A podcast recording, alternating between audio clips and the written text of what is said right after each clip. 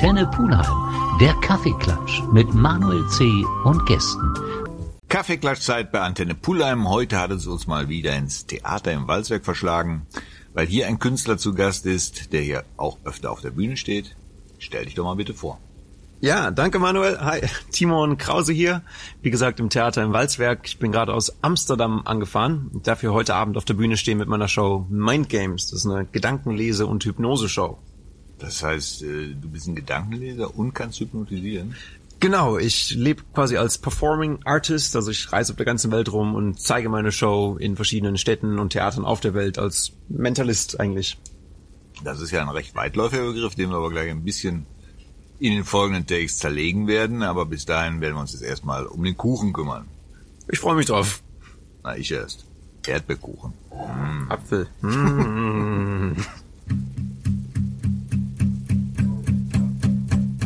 Heute zu Gast bei uns Timon. Wir sitzen im Theater im Walzwerk, weil der Timon auch hier schon öfter auf der Bühne stand. Er hat eben schon ganz grob erzählt, was er macht, dass er aus Amsterdam gekommen ist. Hast du in Amsterdam auf der Bühne gestanden oder hast du dafür gute Stimmung gesorgt? Uh, beides hoffe ich. Ich habe in den letzten Tagen vermehrt in den Niederlanden auf den Bühnen gestanden. Ich wohne aber in Amsterdam tatsächlich. Ich bin halb Deutsch und halb Niederländer und vor fünf Jahren rübergezogen. Und jetzt kurz vor der WM hast du dir gedacht, raus aus Holland, da wird ja nur geheult. Genau, kurz vor der WM habe ich mir gedacht, ich äh, verziehe mich mal da und gehe dahin, wo die Action ist. Zumindest für einen Abend. Und da schien mir Pulheim eigentlich genau der richtige Platz. Ja, Pulheim ist ja das Epizentrum der Unterhaltung. Kein Zweifel. Wie wird das denn tatsächlich wahrgenommen, auch wenn das jetzt mit dir gar nicht viel zu tun hat, äh, dass Holland nicht dabei ist? Wird da echt getrauert? Da fragst du mich was, Manuel. Du bist ähm, kein Fußballfan. Ich bin kein Fußballfan. Ich habe tatsächlich noch, eigentlich noch nie, glaube ich, so peinlich so ist, noch nie ein ganzes Fußballspiel im Fernsehen gesehen. Ist nicht schlimm. Was ich von Freunden gehört habe, wird getrauert und äh, ich werde von meinen Freunden auf der deutschen Landesseite viel damit in die Seite gepiekst irgendwie, dass wir nicht dabei sind. Timon, weg vom Fußball. Da du ja keine Ahnung davon hast, brauche ich da gar nicht mit dir anzufangen. Aber erzähl mal, wie du zu dem gekommen bist, was du jetzt machst. Gute Frage. Ich glaube, Glück vor allem. Ich habe relativ jung, also im Alter von zwölf, eine Hypnose-Show gesehen und das fand ich super faszinierend und ich habe sofort gedacht, ich möchte es auch lernen. Und ich bin nach Hause gegangen und ich habe nach Seminaren dafür gesucht mhm. oder nach Wegen gesucht, das zu erlernen irgendwo, aber die waren alle erst ab 16 oder 18. Und ich habe mich in dem Moment entschieden, dass ich es mir selbst beibringe. Habe dann also kopiert, was ich auf der Bühne sah und habe es mir ab meinem zwölften Lebensjahr tatsächlich durch sogenanntes Trial and Error, also einfach durch Versuchen mhm. und auf die Schnauze gehen und dann wieder aufstehen und nochmal neu versuchen, mir das Ganze selbst beigebracht. So, da stellt sich mir natürlich die Frage, wie kann man sich das selbst beibringen? Wenn ich eine Hypnose-Act im Fernsehen sehe, sehe ich ehrlich gesagt gar nichts. Außer, dass sie einen Klaps in den Nacken kriegen zum Wachwerden und über die Augen gefahren wird in der Regel, damit sie einschlafen. Ja. Machst du dann super Slow-Mo oder wie geht das? Mache ich eine super Slow-Mo. Fast so ähnlich. Ich habe in erster Linie bei meinem aller, allerersten Hypnoseversuch äh, genau kopiert einfach, genau nachgemacht, was ich auf der Bühne gesehen habe. Quasi Wort für Wort, Bewegung für Bewegung nachgemacht, was er gemacht hat. So unter dem Gedanken, na, wenn es bei ihm klappt, muss es bei mir auch klappen können irgendwie. Es kann ja keine mystische Kraft sein. Ich glaube, ich habe in dem Moment Glück gehabt, dass mein erstes Versuchsobjekt auch äh, willig war oder willens war, in die Hypnose zu gehen und da sehr rezeptiv, also empfänglich für war. Und es hat geklappt. Und das hat mir dann die nötige oder das nötige Selbstbewusstsein gegeben, das weiter zu versuchen. Irgendwann hat es natürlich auch ein paar Mal nicht geklappt und hat es äh, versagt. Und dann habe ich versucht rauszufinden, durch Neuprobieren, hm. warum es jetzt versagt hat, was ich da anders gemacht habe, aber zwar im vorigen Mal und was ich dann wieder anpassen könnte, um es doch wieder gelingen zu lassen. Würdest du denn sagen, dass das wirklich eine Geschichte ist, die jeder erlernen kann? Ich glaube schon. Ich gebe immer den Vergleich zwischen Hypnose und Pianospielen. Ich meine, Klavierspielen kann jeder erlernen und wenn er genug übt, da kann auch jeder Bach spielen letzten Endes oder irgendwas. Ich weiß nicht, ob Bach jetzt schwierig ist, aber Bach ist relativ schwierig. Ja, okay, gut. Ich spiele kein Piano, aber ich glaube, jeder kann irgendwann ein anspruchsvolles Stück lernen, wenn er oder sie genug übt. Aber einige Leute machen von Natur aus Musik draus, haben irgendwo die Anlage dafür und einige Leute lernen es auch schneller. Vielleicht haben die längere Finger oder die haben das Rhythmusbewusstsein oder das Taktbewusstsein, um es schneller zu lernen. Also das heißt, gibt es für die Hypnose, wenn ich das richtig verstehe, auch gewisse Talente, die man mitbringen kann, um dann schneller voranzukommen? Genau. Ich glaube, was bei einer Hypnose hilft, ist sowieso Selbstbewusstsein, wenn du dich der Person gegenüberstellst und dir überzeugend vermitteln kannst, dass du in der Lage bist, diese Person in Hypnose zu versetzen. Ähm, wenn du eine Person dazu bringen kannst, dass sie dir vertraut, hilft das auch viel. Und Eloquenz, das heißt, wenn du weiter reden kannst, wenn du dabei bleiben kannst, im Flow weiterzusprechen, statt immer abrupt zwischendurch abzubrechen, dann hält das die Person natürlich auch in einer Art Trance oder es ist zumindest leichter hinzuhören. Ist denn die tiefe, sonore Stimme eine Hilfe? Tiefe, sonore Stimme kann eine Hilfe sein. Also du wärst in diesem Moment, äh, Manuel, schon... Prädestiniert, oder? Genau, prädestiniert zum Meisterhypnotiseur, glaube ich. Na, es kann eine Hilfe sein, ähm, zumindest eine angenehme Stimme kann dabei helfen, wenn dir die Person gerne zuhört, weil Hypnose größtenteils verbal funktioniert, also über die Sprache funktioniert, ist eine Stimme auf jeden Fall ein guter Faktor, wenn du schöne oder leicht zu, äh, zu hörende Stimme hast. Aber hypnotisieren hast du eben, glaube ich, auch schon ganz kurz mit einfließen lassen, lässt sich mal nicht jeder. Das heißt, du musst eine gewisse Grundvoraussetzung mitbringen, also du musst bereit und empfänglich für sowas sein. Genau. Äh, letzten Endes glaube ich, dass sich jeder hypnotisieren lässt, wenn du den Ansatz veränderst. Es ist wie mit jeder Person, die du mit irgendwas therapieren möchtest oder mit der du irgendwas machen möchtest, kann es sein, dass du deinen Ansatz oder dein, deine Herangehensweise leicht abändern musst, um es dieser Person anzupassen. Mhm. Aber letzten Endes, vor allem für eine Bühnenshow, ist es für mich äh, wichtig, dass die Person willens ist, auch weil ich auf der Bühne vor allem Leute haben möchte, die Spaß dran haben, die Bock drauf haben, die was Schönes erleben möchten, eben im Phänomen der Hypnose. Das heißt, es hilft auf jeden Fall. Ja, uns hypnotisiert auch so ein bisschen der Kuchen und deswegen sollten wir da nochmal kurz reinbeißen. Auf jeden Fall, ich bin am Start. Timon ist heute unser Gast beim Kaffeeklatsch. Wir haben eben über das Hypnotisieren gesprochen, was so ein bisschen voraussetzt ist, wie du dazu gekommen bist in sehr jungen Jahren. Ja. Und das hat dich weiterhin so fasziniert, dass du es dann letztendlich auch mit auf die Bühne bringen wolltest. Genau, es hat mich weiterhin festgehalten und fasziniert, äh, fast schon hypnotisiert. Ich habe es angefangen auf die Bühne zu bringen, als ich 13, 14 war. Natürlich erstmal für Freunde, also im, äh, im Bekanntenkreis. Und bin dann irgendwann äh, mit 16 nach Neuseeland ausgewandert für ein Jahr im Zuge eines, eines Austauschprogrammes und habe da einen Lehrmeister kennengelernt, einen tatsächlich in der Szene sehr, sehr bekannten Mentalisten, Richard Webster, der ähm, sich spezialisiert hat auf Hypnose und Handlesen, lustigerweise, also Handlesen für Entertainment.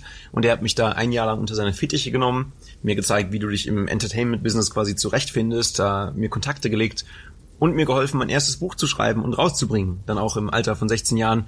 Und das hat mir eigentlich ein bisschen die Türen geöffnet in die Szene der Mentalisten und da neue Kontakte zu knüpfen und ein bisschen anzufangen, meinen Namen in die Welt zu schmeißen. Das, das war also dein Mentor. Genau, und, das war. Sehr früh und sehr jung hast du das alles gemacht, weil du von vornherein wusstest, das ist genau das, wo du dich wohlfühlst, das möchte ich Genau. machen. Wie haben deine Eltern darauf reagiert? Ich glaube, meine Eltern waren, ich meine in erster Linie, ich wollte sagen, meine Eltern waren in erster Linie skeptisch, ist aber eigentlich gar nicht so. Die haben von Anfang an gesagt, wenn es das ist, was dich glücklich macht und was du wirklich machen möchtest, und das ist es, ich meine, auf der Bühne zu stehen, Leuten Magie zu geben oder diese Erfahrung von Magie und was Mysteriösem zu geben, macht mich unglaublich glücklich und Leute zu halten, macht mich wirklich glücklich. Ich fahre im Auto nach Hause und ich freue mich, ich habe ein strahlenden Gesicht und es ist einfach, ich freue mich jetzt auf heute Abend und das ist geil. Ja, super. Ähm, ja, und meine Eltern haben gesagt, wenn es das ist, was dich glücklich macht, dann mach Ja, das. trotzdem ein sehr junges Alter. Ich bin ja selber Vater und ich weiß nicht, wie ich hier reagiert hätte, wenn meine Tochter in dem Alter gesagt hätte, ich bin jetzt mal eben ein Jahr in Neuseeland. Klar. Ah, da, darauf wolltest du hinaus. Neuseeland, okay. Ich dachte, genau, Neuseeland haben sie auch supportet. Sie haben gesagt, äh, ich hab, ich kam irgendwo mit der Idee nach Hause zu sagen, ja, ich habe äh, eigentlich Bock wegzugehen. Meine Mutter hat am Flughafen natürlich geweint, wie seine Mutter tun sollte. So ist glaube ich. Genau, so ist richtig. Und sie hat geweint, als ich zurückkam. Ich hoffe, hoffe aus Freude. Ich glaube aus Freude. Ist das Jahr schon um? Genau, oh nein, jetzt geht wieder los. ähm, aber letzten Endes war wirklich nur Supporter. Sie haben wohl gesagt, bevor du voll Künstler werden möchtest oder das machst, äh, studier was. Also mach dir einen Plan B bereit, dass du irgendwo drauf zurückfallen könntest. Habe ich auch gemacht, und zwar Philosophie. Und in dem Moment haben sie gesagt, gut, dann wär lieber Künstler. Bitte. Aber das hast du durchgezogen. Habe ich durchgezogen. Ich habe einen Bachelor in Philosophie der Magie gemacht, also tatsächlich auch angebunden an meine Performances. Ähm, den Magie, ups, Nicht schlimm. tatsächlich angebunden an meine Performances den Magiebegriff dann untersucht und äh, geschaut, wie der Magiebegriff in der Philosophie definiert ist und dann wie ich das als Künstler anwenden kann, also quasi der Eisberg unter der Eisspitze, den das Publikum sieht. Ähm, Tja, Wollte ich wenn, du- ja, ist nicht schlimm, aber wenn du so erzählst, klingt das so, als wenn du schon Mitte 40 wärst. Aber vor mir sitzt ein sehr junger Mann. Wie alt bist du? 23. 23, was er schon alles erlebt hat, machen viele mit 50 Jahren nicht.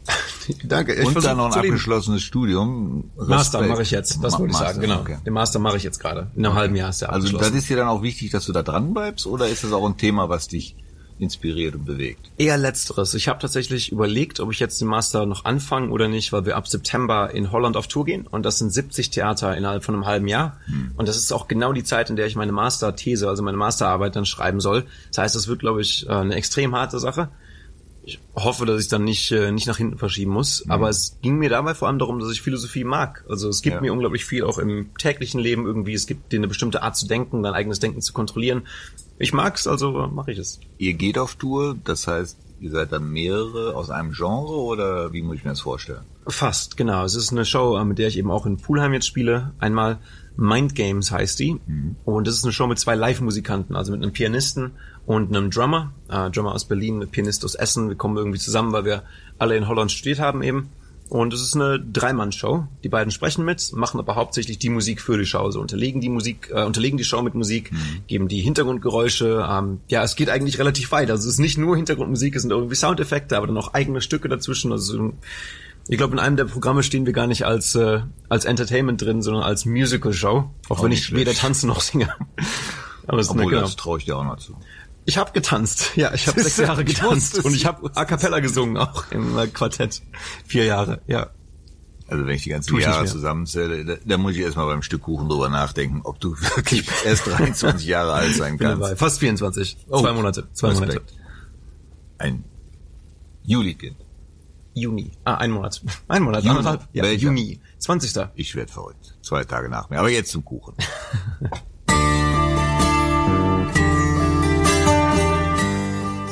Timon bei uns im Kaffeeklatsch. Wir haben uns ein bisschen verloren in der Hypnose und in dem, was du schon alles in deinem jungen Leben erlebt hast.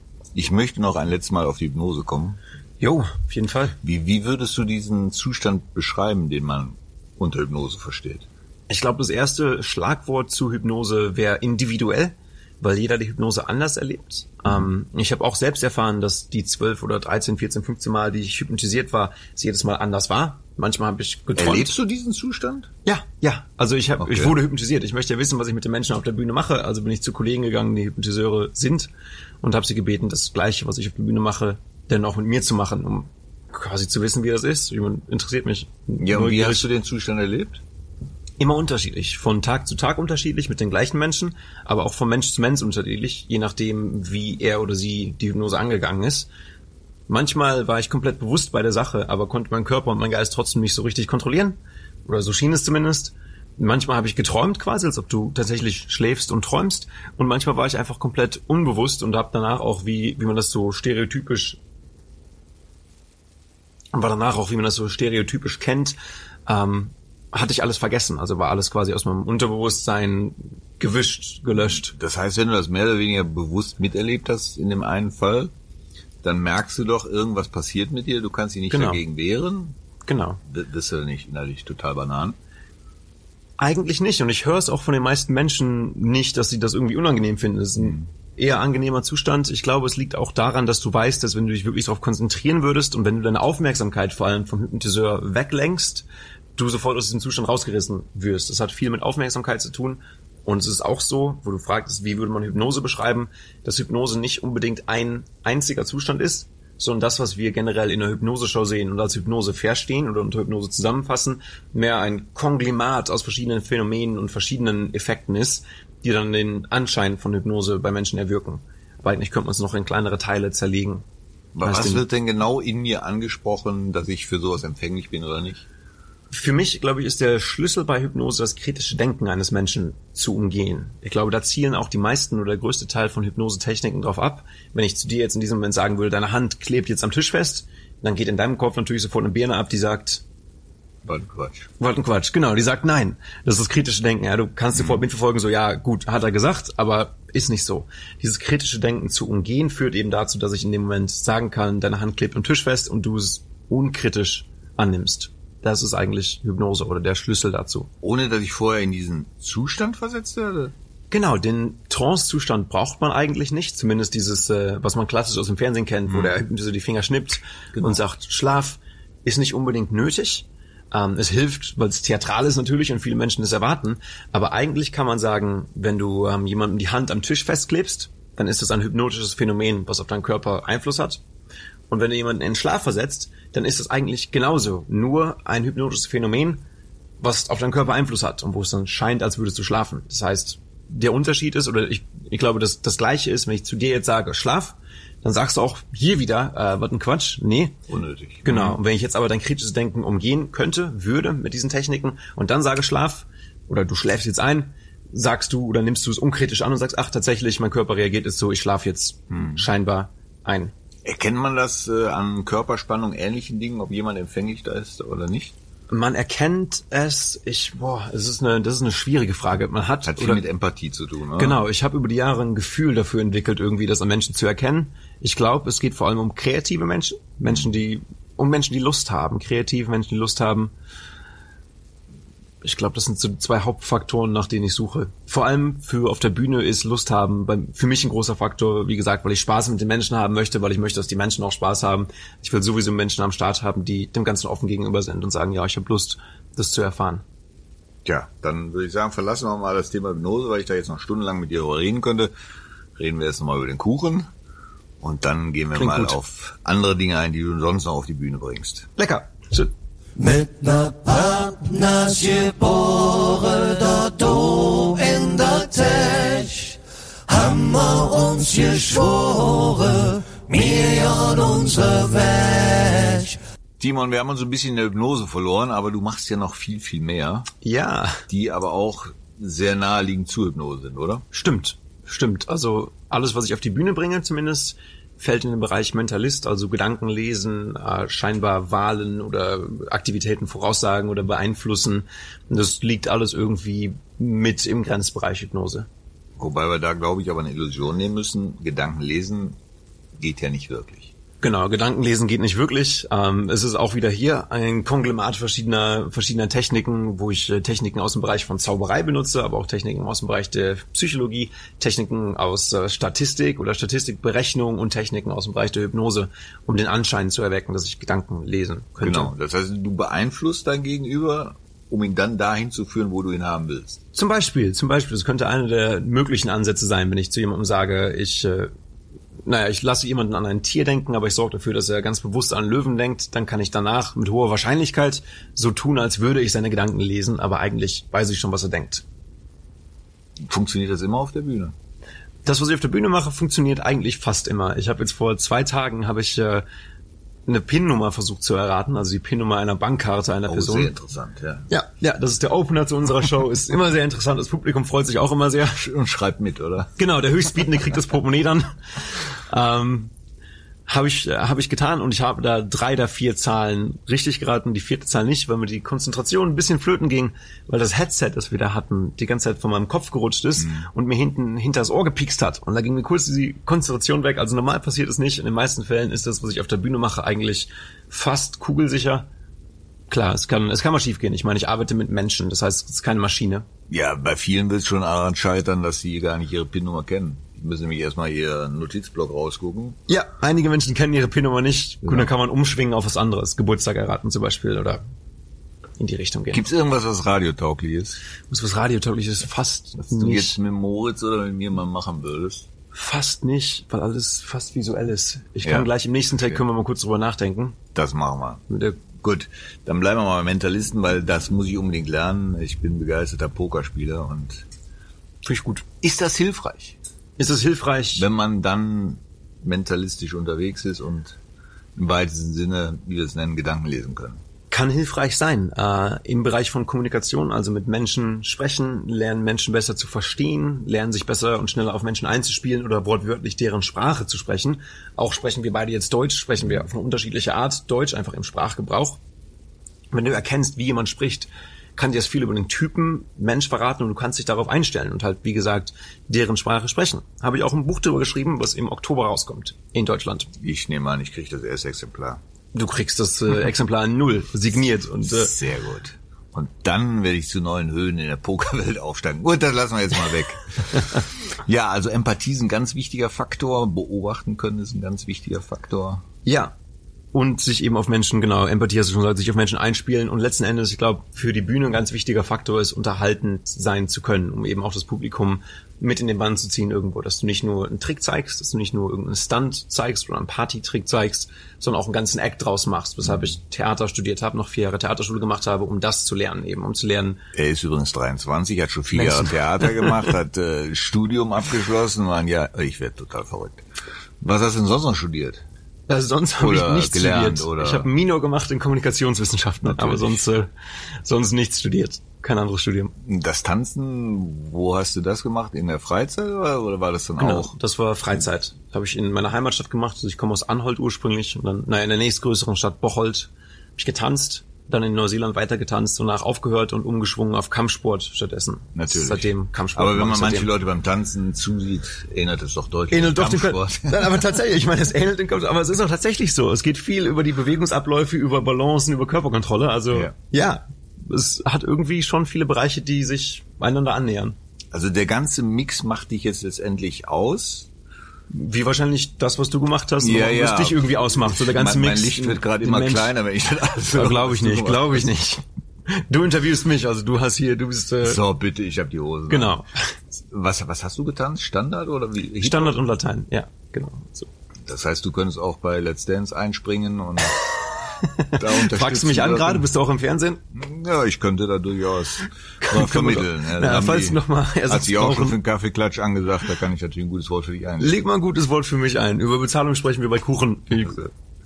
So ist das. Immer wollen sie nur das eine, nämlich das Geld von mir. Aber das, was ich bieten kann. Ich meinte die Bezahlung, die ich dir gebe, damit Ach du mich so. da vermittelst. Ja, Respekt. Das ist eine ganz andere Geschichte. Hallo. Ich wollte gerade sagen, unsere Bezahlung ist immer der Kuchen und in Genau. den Rest beißen wir jetzt einfach nochmal rein. Das ist gut genug für mich.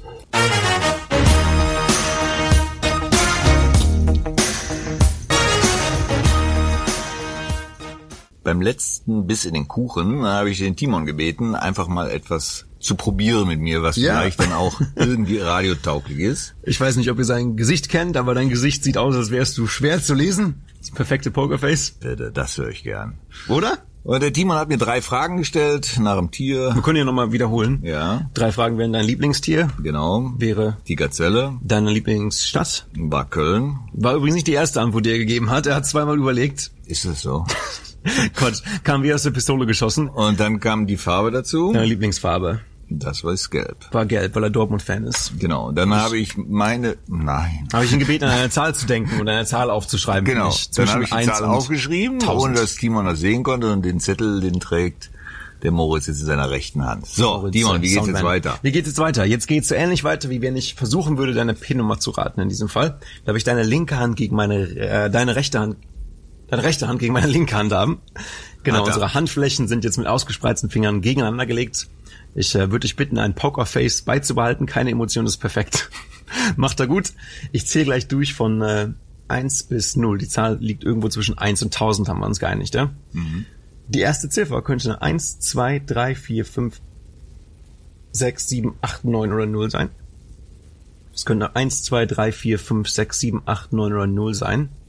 Alles klar. Die Zahl könnte außerdem ein, zwei oder dreistellig sein. Es könnte ein, zwei oder dreistellig sein. Das ist eine dreistellige Zahl in diesem Fall. Das heißt, die zweite Ziffer könnte, ist es eine dreistellige Zahl? Ist richtig. Das Ist ist, richtig, schon gut. auf einem guten Weg. Zweite Ziffer könnte eine 1, 2, 3, 4, 5, 6, 7, 8, 9 oder 0 sein. Okay. Und die dritte Ziffer könnte ebenfalls eine 1, 2, 3, 4, 5, 6, 7, 8, 9 oder 0 sein. Alles klar, Manuel, ich gehe jetzt mal quasi auf einem Bein hier raus. Ist jetzt peinlich, wenn es in diesem Fall nicht klappt. Ich hoffe, ich bin zumindest in der Nähe. Die letzte Ziffer fand ich ein bisschen schwierig. Ist das Ähm, so? Ist so. Ist die letzte Ziffer, ist es eine gerade Zahl? Das ist richtig. 796? Pfosten. Die mittlere Zahl ist schwer. Nicht 796? Yes, nein. 796? Was ist es? 786? Nein. Ah, nah dran, das war's. 763. 763, verdammt, in der Nähe. Alles klar. Also ich sag mal, für so eine Radiothek war das schon sensationell, oder? 736. 36. Oder kannst du das 736, alles klar. So, du hast es also an meiner Hand Zahl falsch, an meiner Reaktion, hast geguckt, wie sich meine Augen verändern bei den Zahlen, die du nennst. Ich habe den Trick doch komplett durchschaut. Also es ist komplett durchschaut. Du, ich glaube, ich glaube, ihr müsst aufpassen, dass man jetzt nicht in Köln rumrennt und Leuten die PIN-Nummern klaut. PIN-Nummer. Du hast... äh, Aber gesagt, gutes das- Warm-up für heute Abend. Eine Zahl daneben, wie peinlich. Ja, ist ja nicht schlimm. Gut. So, Mentalist, Hypnotiseur, was machst du noch? Was mache ich noch? In der Bühnenshow spiele ich noch ein Instrument. Ich spiele verschiedene Instrumente. Ich spiele. Hast du zehn Jahre studiert, nehme ich an. Ich habe zwölf Jahre Jazzsaxophon gespielt. ich hab, äh, ich spiele Klavier, Ukulele und in der Show spiele ich eine Hang. Äh, Handpan heißt es auch. Das kennst du vielleicht. Das ist so ein Instrument, das sieht aus wie ein UFO oder wie zwei Wokpfannen aufeinander gestellt. Und es klingt wie eine Klangschale, also Ah, ein ja, Echogeräusch, ja, ja. genau, können wir nachher vielleicht noch aufnehmen sogar. Klingt wie so ein Echogeräusch, äh, aber mit Tönen drauf eben. Und Mhm. das spiele ich in der Show dann unterlegt von Piano und Schlagzeug. Was du da nicht gleichzeitig spielst? Was ich nicht gleichzeitig spiele, weil ich nur zwei Hände habe. Ich hätte es jetzt fast noch vermutet. Genau, das und äh, sonst Reisen, viel Reisen. Ich komme gerade aus Island zurück. Im Sommer geht's nach Jordanien, Israel, aber aus Leidenschaft, aber eben mit Freunden oder mit meiner Freundin oder genau, einfach Also es ist nicht mit Shows verbunden, sondern Also ich gehe auch für Shows reisen. Wir waren, ich komme jetzt gerade zurück von einer Tour durch, also Showtour durch äh, Neuseeland, Spanien, Italien, Frankreich, Norwegen. Haben wir jetzt letzten Ende letzten Jahres, Anfang diesen Jahres gemacht. Jetzt Island war einfach Ferien, weil es wunderschön ist. Jordanien, Israel wird auch Ferien, weil es kurz vor der Theatertour ist, die im September losgeht. Und im Oktober darf ich nochmal nach Las Vegas reisen. Da bin ich auch zweimal aufgetreten, in, äh, vor anderthalb Jahren schon. War wunderschön, also eine tolle Stadt irgendwie. Ist natürlich sehr fake und sehr aufgemacht, aber Ja. total cool. Jetzt darf ich im Oktober nochmal zurück, um da einen Tag äh, Lesung zu geben, einen Tag einen Workshop zu geben, um eben Kollegen zu lehren. Aber auch für dich hat das Jahr 365 Tage, oder? Auch für mich hat das Jahr 365 Tage. Außer wenn ich eben auf den äh, sogenannten mentalistischen Doppeltmodus schalte, dann hat es für mich äh, 847 Tage. Ähm, Auch da gebe ich auch Workshops drin, genau, das kostet äh, 12.000 Euro pro Person. Da könnt ihr euch einschreiben auf äh, 365 Die Tage. Also ich sag mal, bevor der Timon mich jetzt komplett fertig macht. Timon, ich würde mich freuen, dich mal auch auf der Bühne zu sehen. Komm vorbei, seid Marco hat schon viel von dir erzählt. Du hast mir noch mehr von dir verraten und äh, ich muss erstmal alles so ein bisschen einsortieren mit den ganzen Ja. Zahlen. Das macht mich schon ein bisschen wirr, muss ich ganz ehrlich zugeben. Mich hat's gefreut, war super. Ja, es hat mich auch sehr gefreut. Ich wünsche dir weiterhin viel Erfolg. Euch auch. Du, Und bis bald. Du wirst gemanagt oder wie machst du das mit deinen ganzen Terminen? Genau, ich habe in, äh, in den Niederlanden habe ich einen Manager slash Businesspartner, der für mich äh, alle E-Mails durcharbeitet und alles übernimmt. In Deutschland ebenso. Und sonst bin ich bei verschiedenen Agenturen oder Theateragenturen. In Holland haben wir halt einen Theateragenten, bei dem wir exklusiv sind, der alle Theaterauftritte für uns regelt. Und dann da draußen für Firmen oder für Workshops oder für Schulworkshops andere Menschen, die das dann Wie machen. oft stehst du auf der Bühne im Jahr? Circa? Ich denke, 150 Mal werden es wahrscheinlich dieses Jahr sein. Und wir versuchen uns hochzubringen, noch ein kleines bisschen und dann ist gut. Ja, ich, wenn du das alles noch halbwegs machen willst, was du sonst noch machst, wird dann auch die Luft langsam dünn. Schön, Genau. dass du trotzdem Zeit für uns Privatleben, gefunden wichtig. hast. Timon, Ja, es hat mich gefreut, immer. ich danke dir und wir sehen uns. Bis bald.